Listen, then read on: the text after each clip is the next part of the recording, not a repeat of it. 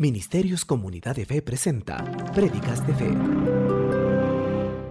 El tema que quiero compartir en esta mañana le he puesto por nombre La gran necesidad. Diga conmigo, la gran necesidad. Nosotros fuimos creados para tener una relación con Dios a través de Jesucristo. Y sin esta relación, en nuestro interior siempre estaremos vacíos y nos sentiremos vacíos. Por eso el hombre sin Cristo anda en la búsqueda de aquello que es profundo, una profunda necesidad, y eso es amor. Buscamos en diversas fuentes suplir y saciar esa necesidad. Pero cuando llegamos a los pies de Cristo, el vacío en nuestra vida y el vacío en nuestro corazón se llena. ¿Cuántos dicen amén? Si usted está aquí por primera vez y nos visita, me gustaría ver su mano. Levante bien en alto su mano, todos los que nos visitan por primera vez. Ese vacío y ese peregrinar por la vida que usted ha tenido y que ha sido insaciable en este día, el Señor lo va a llenar. Amén. ¿Cuántos saben quién es San Agustín? Un santo, un hombre temeroso de Dios. Y él escribe esto. Dios nos ha hecho para sí y nuestros corazones estarán intranquilos hasta que descansen en Él. Y no significa que vamos a descansar en el cementerio. Significa que en esta vida, cuando nuestro corazón se encuentra en el Señor, vamos a descansar plenamente, aún en medio de las tormentas, de las adversidades y de las pruebas de la vida. Amén. Cuando conocemos a Jesús, empezamos a vivir una nueva vida, apasionada, emocionante y novedosa. ¿Cuántos de los que están sentados aquí en esta mañana lo pudieron experimentar? Levante su mano. Amén. Y con el paso del tiempo, muchas veces con las lluvias, las tormentas y las tempestades de la vida, muchas veces el amor, la pasión, se va como apagando y se va despertando en nuestras vidas una gran necesidad. ¿Cuántos sienten con honestidad que tienen una gran necesidad? Levanten la mano. Simplemente la sentimos. Experimentamos cierto sentimiento de frustración, a veces de desánimo, de desesperanza, de temor, de incredulidad, y no sabemos qué es lo que está pasando. Pero yo quiero decirle algo. Si Dios nos creó para Él, y nuestra alma solamente puede descansar en Él, la gran necesidad que tenemos en nuestras vidas es la necesidad de tener intimidad con Dios. Amén. Esa gran necesidad es la necesidad de tener tiempos de intimidad, tiempos profundos con Dios. El término intimidad proviene del latín intimus, que significa lo más profundo. Diga conmigo, lo más profundo. La intimidad no es algo superficial. La intimidad no es algo que usted lo encuentra en la calle, en la esquina, eh, en la sala, en, en un lugar de diversiones. A veces no la encuentra ni en la iglesia. Porque la intimidad es algo muy profundo. Es una relación mucho más profunda de la que a veces estamos acostumbrados a tener. De modo que la intimidad, encontré esto mientras preparaba mi mensaje, puede interpretarse como el proceso de compartir entre dos personas que ya se entienden con mayor libertad, con la mayor libertad posible en pensamientos, sentimientos y acciones. Se lo vuelvo a repetir. ¿Sí? La intimidad es el proceso de compartir entre dos personas que se entienden con mayor libertad en pensamiento, en sentimiento y en acción. Eso es lo que es intimidad y esa es la necesidad profunda de cada ser humano. Cuando nosotros conocimos a Cristo, empezamos a experimentar el primer amor. Y fueron en esos tiempos donde nos era fácil desarrollar una relación profunda y una relación íntima con el Señor. Estábamos celebrando en la oficina el cumpleaños de alguien el día jueves pasado y en la mesa estábamos compartiendo de aquellos tiempos, qué lindo que era cuando aún los anhelos de nuestro corazón el Señor nos concedía. Simplemente pensábamos en algo, anhelábamos algo y, Dios se manifestaba rápidamente. ¿A cuántos les pasó eso? Ese era el primer amor. Esos eran los tiempos donde nosotros estábamos embelesados con el Señor. ¿Qué pasó después? ¿Por qué ya no hay ese tipo de tiempos? Estábamos rescatando y recordando entre miércoles y jueves que hubo unas reuniones de sanidades y milagros. El mover del Espíritu Santo en los tiempos de inicios de la iglesia. Cuando no era difícil ver sanidades, milagros, señales, prodigios. Cuando no era difícil ver al Espíritu Santo de Dios moviéndose y gente siendo tocada en sus, sus lugares en sus propias sillas sin la necesidad de pasar adelante. ¿Qué es lo que sucede? Lo que sucede es que muchas veces las tormentas, las pruebas y las dificultades de la vida van enfriando y van apagando las cosas en nuestra vida. Lo mismo nos sucede en el matrimonio. Muchos jóvenes anhelan, oran, claman y hasta ayunan por casarse. Cinco años después, diez años después, quieren descasarse. El mundo dice es que se acabó el amor, pero el amor de Dios nunca se va a acabar. Nunca se acaba, nunca termina, nunca va a dejar de ser, porque esa es la esencia y la naturaleza de Dios. Amén. Pero nosotros necesitamos cuidar y cultivar esos afectos porque nuestra esposa necesita amor. Como esposo yo necesito amor. Nuestros hijos necesitan amor. ¿Quién aquí no necesita amor? Está dormido ese amén. Todos necesitamos amor. Amén. Ahí sí diga amén. Por lo tanto, nosotros necesitamos cuidar. Mientras el Señor me hablaba acerca de la palabra, vino a mi vida este, este recuerdo y este pensamiento de la palabra de Dios. Si usted es un estudioso de la palabra de Dios, usted va a recordar que en el tabernáculo de Moisés y en el templo de Salomón habían tres características. Los atrios, el lugar santo y el lugar santísimo. ¿Cuántos han estudiado eso o han leído eso alguna vez? Levante su mano. Porque no son temas que se comparten mucho, ¿verdad? Pero en los tiempos de donde nosotros venimos, había una canción de adoración que cantábamos y se llamaba Señor, llévame a tus atrios, al lugar santo, al altar de bronce, Señor, tu rostro quiero ver. Pásame la muchedumbre por donde el sacerdote canta, tengo hambre y sed de justicia y solo encuentro un lugar. ¿Cuántos escucharon alguna vez esa canción? ¿Cuántos cantaron alguna vez esa canción?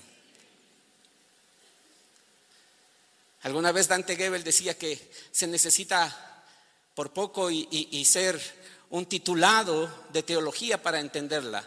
Y no, no hace falta. Simplemente tenemos que recordar que el Antiguo Testamento es la sombra de lo que había de venir. Y muchas de esas sombras nos hablan a través de lo que Dios está esperando de nosotros, nos hablan de aquello que Dios está esperando de nosotros. Y Dios está esperando de nosotros una relación íntima. Dios está esperando de nosotros una relación profunda.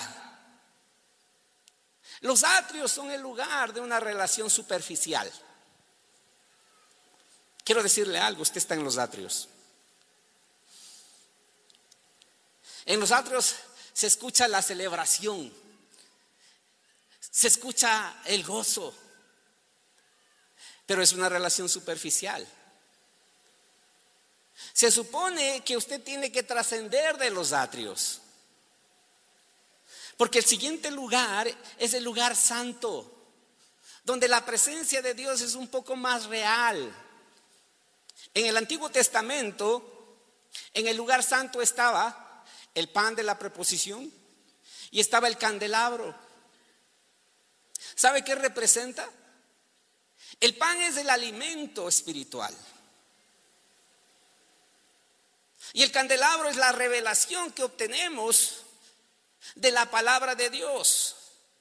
Cuando profundizamos más allá de los atrios con el Señor, entonces la palabra de Dios se convierte en nuestro alimento. Cuando meditamos en la palabra de Dios e interactuamos con el Espíritu Santo, entonces obtenemos revelación de la palabra de Dios. Pero todavía hay un lugar más alto, todavía hay un lugar más profundo. Podemos tener ese tipo de relación y la puede tener usted cuando está sentado ahí, cuando tiene hambre y sed de la palabra, cuando viene con un corazón sincero buscando al Señor y le dice, Señor, háblame. Y mientras el predicador o el pastor habla, usted empieza a escuchar que Dios le está hablando, que Dios le está guiando, que Dios le está dando luz, que Dios le está dando entendimiento. ¿Cuántos pueden decir amén? ¿Cuántos han escuchado y han sentido eso? Amén. Pero escuche, hay un lugar más alto y más profundo. En el Antiguo Testamento, todos, hasta los gentiles, podían venir a los atrios. ¿Cómo ahora?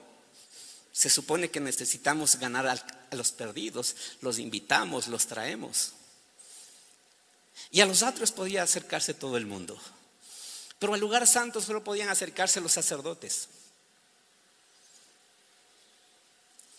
Pero el Señor ha hecho de nosotros un pueblo de reyes y sacerdotes y gente santa. Todos y cada uno de nosotros podemos entrar al lugar santo.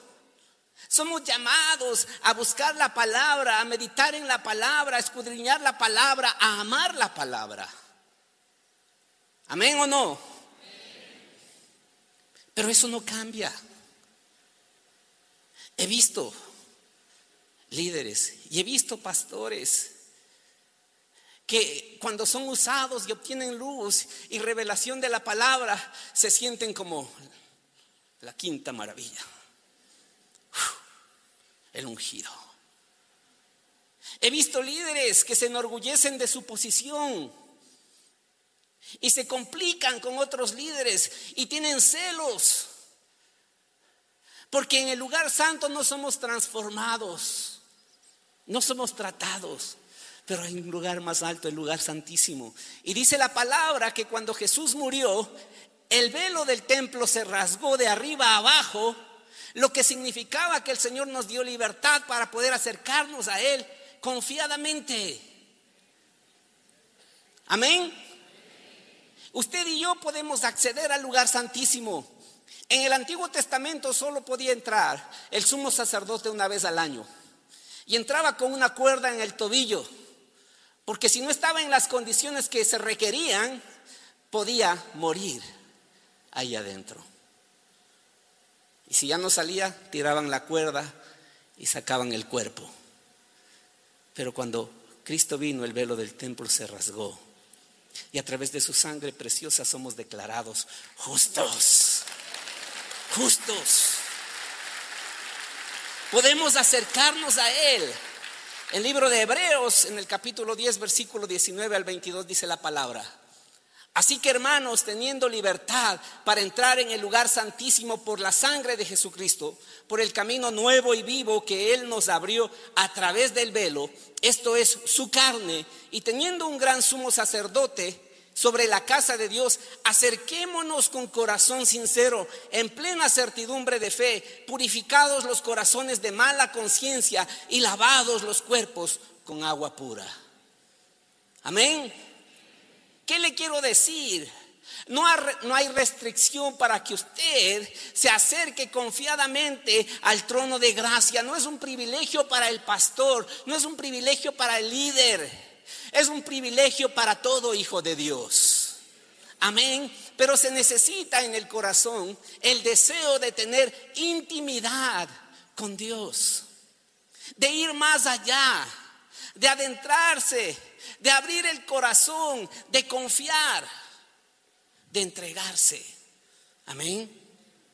Es importante, hermanos, que nosotros podamos entender eso. Porque va a afectar nuestra vida matrimonial, va a afectar nuestras relaciones sociales y va a afectar nuestra relación y nuestra comunión con Dios. Cuando tenemos una relación superficial, voy a poner el ejemplo del matrimonio, porque sé que ha pasado.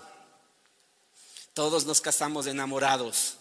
Cinco años después, diez años después, después de veinte años de tormentas y tempestades, ya no estamos tan enamorados o, o no somos tan, o no manifestamos tanto nuestro afecto.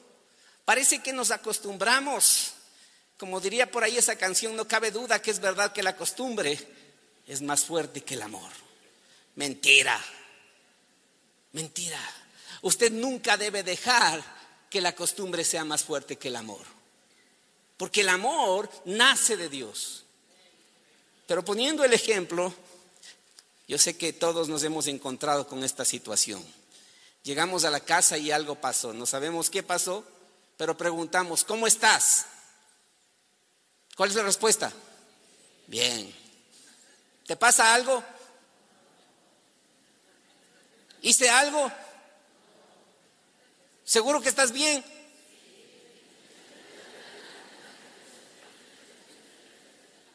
Esa es una relación íntima. Es una relación superficial. Y para tener una relación hacen falta dos. ¿Verdad? La persona que está respondiendo sí, no, nada, ¿quiere tener una relación?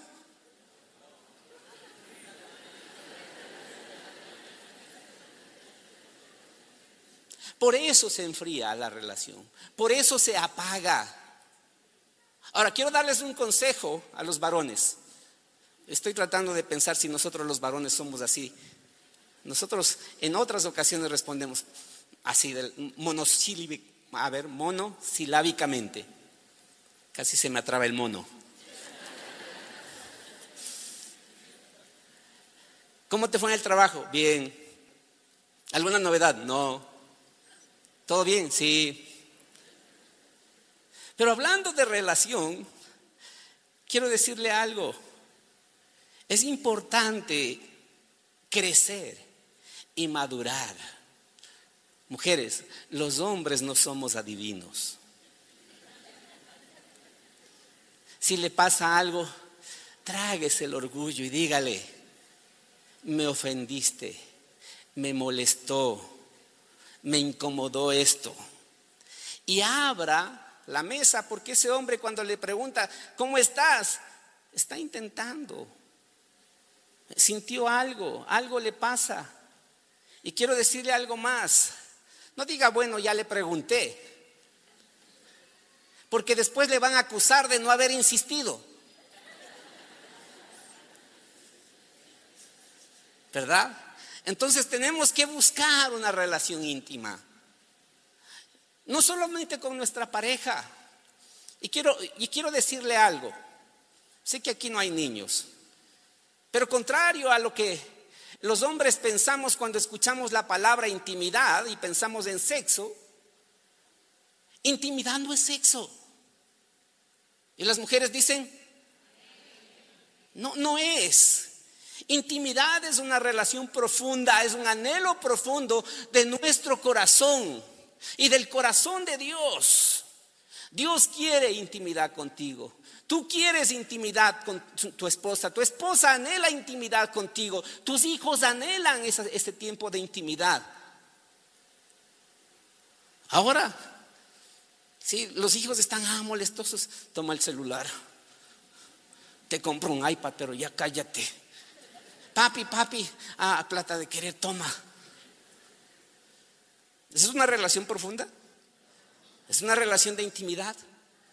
A todo nivel necesitamos desarrollar ese tipo de, relación. Y quiero decirle algo, yo me he sentido redarguido por Dios mientras Él me ha hablado de esta palabra. Sé que tengo que caminar, sé que tengo que desarrollar, sé que tengo que profundizar. Quizás al desarrollar el mensaje he estado en el lugar santo, pero tengo que ir más allá, tengo que ser más profundo, porque tengo que mejorar mis relaciones con mi esposa, con mis hijos, con mis siervos, con mis hermanos, con todos, porque esa es una gran necesidad. ¿Me entiende? Y mientras no la realicemos, vamos a caminar frustrados, vamos a caminar insatisfechos, vamos a caminar molestos, con temor. El enemigo va a tener de dónde agarrarse.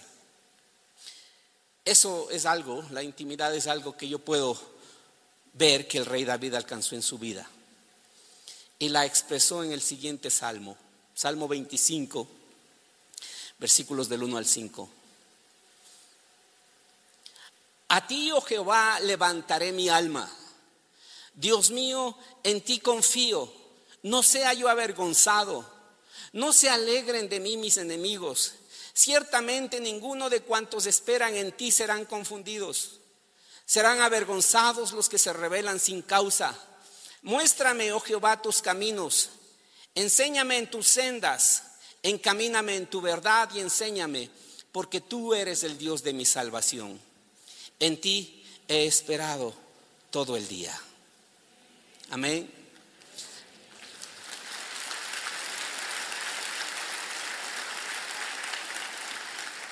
Lo primero que yo puedo ver en estos versículos es la falta de superficialidad en la relación que David desarrolló con el Señor. Él tenía la libertad de abrir su corazón y de manifestar su confianza en el Señor. Señor, a ti levantaré mi alma. Quiero decirle algo, hermano. Su alma es la que se aflige, su alma es la que se ofusca, su alma es la que se confunde. En su alma usted se desanima y el enemigo lo sabe. Pero ¿sabe qué?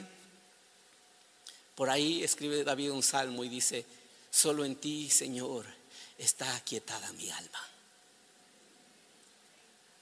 ¿Por qué te afanas, oh alma mía? ¿Y por qué te turbas dentro de mí? Y aquí está el rey David diciéndole, Señor, a ti levantaré mi alma, porque Señor, solo en ti confío. Evidentemente tenía un problema, tenía una dificultad. ¿Quién no lo tiene en esta vida? En este mundo tendréis aflicción, pero confía. Pero David sabía a quién acudir. No acudía a la vecina, no acudía al primo, no acudía al pariente, no acudía al líder, no acudía al pastor, acudía a su Señor y a su Salvador. En ti, oh Señor, descansa mi alma, solo en ti confío. Amén. Ciertamente ninguno de los que esperan en ti será confundido. Serán avergonzados los que se rebelan sin causa. Muéstrame, oh Señor, tus caminos. David manifiesta el deseo de conocer los propósitos de Dios, los caminos de Dios. David no iba y decía, Señor, me emprendí este negocio y quiero pedirte que me bendigas. No, David iba y decía, Señor, muéstrame tus caminos, revélame tus propósitos, encamíname en tu verdad, porque muchas veces caminar en tus caminos no es simple, pero encamíname, ayúdame, muéstrame. Amén. Esa es una relación íntima, es una relación profunda. Porque tú, oh Señor, eres el Dios de mi salvación. En ti espero todo el día. En ti espero todo el tiempo. En ti espero en todo momento. El versículo 11 al 13 del mismo capítulo dice, por amor de tu nombre, oh Jehová, perdonarás mi pecado que es grande. ¿Quién es el hombre que teme a Jehová? Él le enseñará el camino que ha de escoger, gozará de bienestar y su descendencia heredará la tierra. Esa es una relación íntima. Ese es entrar al lugar santo, al lugar santísimo. Es presentarte delante de Dios cara a cara. ¿Y sabe qué pasa? Cuando usted entra al lugar santísimo, la presencia de Dios está y lo primero que se hace evidente es mi pecado. Por eso el rey David dice, Señor, perdona mi pecado. Por amor de Jehová tú perdonarás mi pecado. ¿Sabe dónde están los mayores conflictos en nuestras relaciones? No queremos ver. Siempre queremos señalar, siempre queremos encontrar el defecto, siempre queremos ver el error en el prójimo. Es que tú, es que tú, es que tú. Es la palabra frecuente en los conflictos matrimoniales. Y usted puede citar la palabra y puede estar de bibliazos con su pareja, pero solo en el lugar santísimo.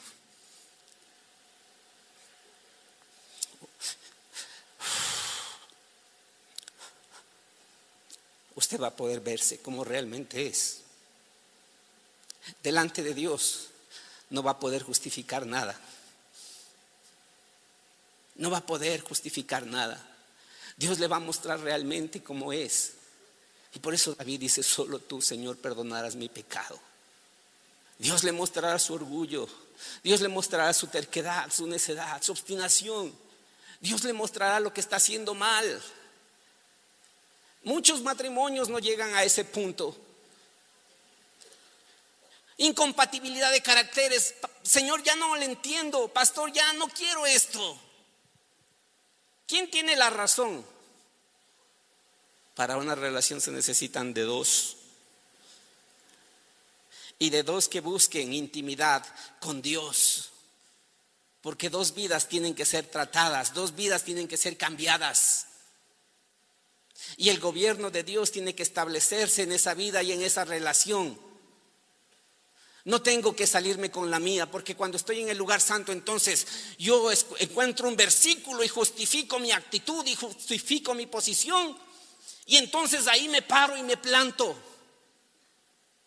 Porque la palabra de Dios dice, y podemos usar hasta la palabra de Dios, yo soy el profeta, el rey y el sacerdote en esta casa y aquí se hace lo que yo diga. Wow. Wow. Las mujeres tienen otras herramientas, ¿no? Tengo sueño. Me duele la cabeza. No quiero hablar. ¿Quién necesita ser cambiado? ¿Dónde vamos a ser cambiados? En el lugar santísimo. Donde no podemos justificar nada. Donde no podemos engañar a nadie. Donde no podemos pretender cosas.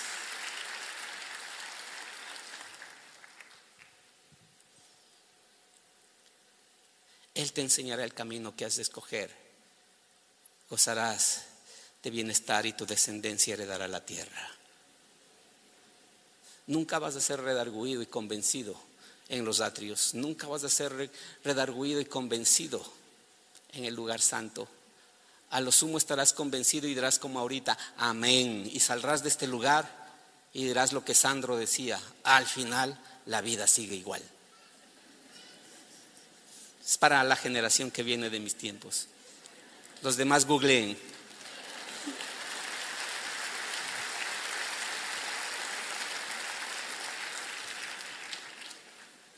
Salmo 25, el versículo 14, dice la palabra, la comunión íntima de Jehová es como con los que le temen, y a ellos hará conocer su pacto. Hemos sido creados para tener una relación íntima con Dios.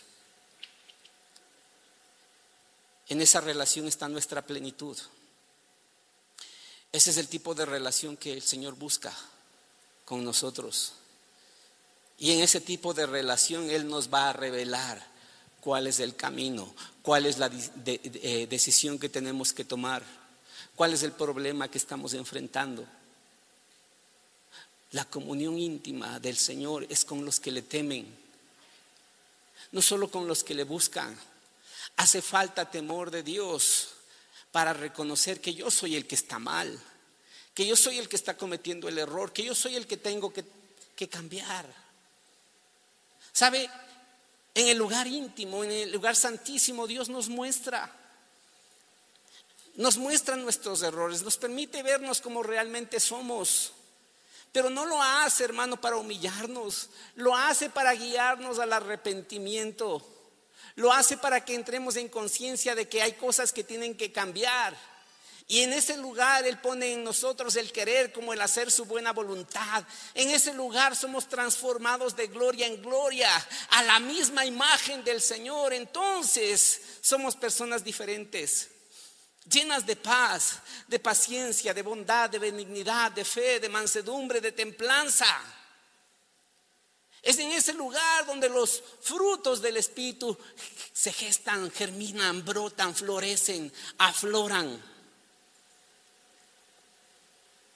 Dios nos llamó a tener tiempos de intimidad con Él. Esa es nuestra gran necesidad. Y mientras nosotros no la suplamos, vamos a caminar por esta vida de la manera que estamos caminando. Cumpliendo con, tratando de hacer nuestro mejor esfuerzo para que esta relación funcione. Esta relación con mi pareja, esta relación con mis hijos, esta relación con la familia de la fe, esta relación con la iglesia. No, no podemos seguir teniendo esos tiempos ni ese estilo de vida. Dios quiere llevarle a esta iglesia a un nuevo nivel. Dios quiere una vez más empezar a manifestar los milagros, las señales, los prodigios. Dios quiere que la presencia de Dios esté en este lugar de tal manera que aún a pesar de que recién entremos o comencemos la alabanza, empecemos a ser redarguidos. Que no nos cueste entrar en la misma presencia de Dios. Quiero terminar con este versículo el Salmo 27, versículo 8. Dice la palabra, mi corazón te ha oído decir, ven y conversa conmigo. Y mi corazón responde, aquí vengo, Señor. ¿Usted le ha escuchado decir eso al Señor esta mañana? El Señor te dice, ven y conversa conmigo. Te anhelo, anhelo tiempos profundos contigo. No seas superficial, no te pases por los atrios. Servir al Señor. Yo agradezco a Dios por cada servidor que tenemos, ujieres, maestros de niños, directores de cámara, los músicos. Pero servir no es intimidad con Dios, es servicio. Y eso no, no toca, eso no transforma, eso no cambia, eso no sacia tu hambre, eso no sacia tu necesidad, eso no sacia tu sed. Puedes servir con frustración, puedes servir por obligación. Y eso no sirve.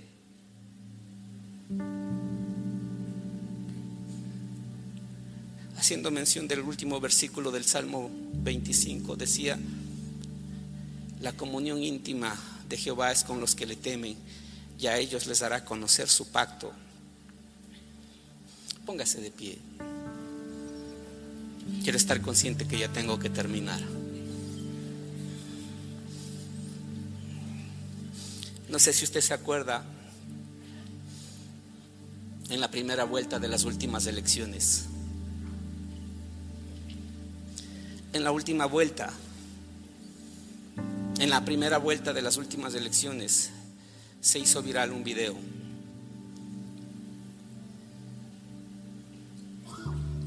Que al principio yo pensé, eso es en los Estados Unidos, pero era una mujer dando una palabra profética y hablando acerca de que mientras buscaba al Señor y oraban como iglesia por el país, el Señor le mostró que sobre Daniel Novoa había una unción presidencial. ¿Cuántos lo vieron? Bueno, ese fue el inicio de esta palabra. Porque me cuestioné, Señor, ¿por qué no me mostraste a mí? Cuando yo escuché a la mujer, sabía que era de Dios. Sentí la presencia de Dios pero algo se despertó en mí. ¿Por qué no me hablaste a mí? ¿Por qué no hablaste a nuestra iglesia?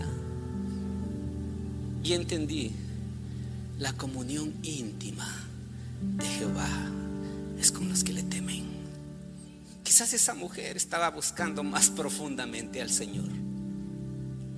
Y el versículo termina diciendo, y a ellos revelará. ¿Sí me entiende? Dios no hace acepción de personas, pero sí revela los caminos, sí muestra las salidas, sí da las respuestas cuando estamos en tiempos de intimidad con Él.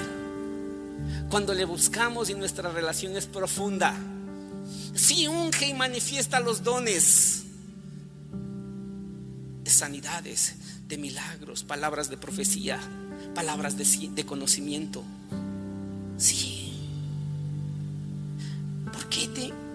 Por qué nos hemos conformado a estar en los atrios y a veces llegar hasta el lugar santo? Cuando el velo del templo se rasgó, cuando tenemos libre acceso al trono, se requiere disciplina, se requiere disposición, ir más allá. No te contentes con venir a la iglesia el domingo. No te contentes y te conformes con ser estudiante de escuela de líderes o asistir a la célula. Hay mucho más. Hay mucho más y es el anhelo que Dios quiere despertar en tu vida y la necesidad que tú tienes que entender que tienes en este día. La palabra de Dios dice que el único camino a la salvación es a través de Jesús y su sacrificio en la cruz. Te invitamos a que hagamos juntos esta oración de entrega a Jesús. Por favor, repite después de mí. Señor Jesús, te acepto en mi corazón. Te invito a que seas mi Señor y mi Salvador. Te pido perdón por todos mis pecados y acepto que te necesito. Hoy te proclamo mi Señor y Salvador y te pido que entres a mi vida. Ayúdame cada día a conocerte más y a seguir tus mandamientos. Te agradezco por hacerme parte de tu reino. Pongo en tus manos mi vida, mi familia y mi corazón. Gracias por tu perdón y amor. Amén. Si es que hiciste esta oración por primera vez, te animamos a que asistas a la iglesia para más información, comunícate al 2536-210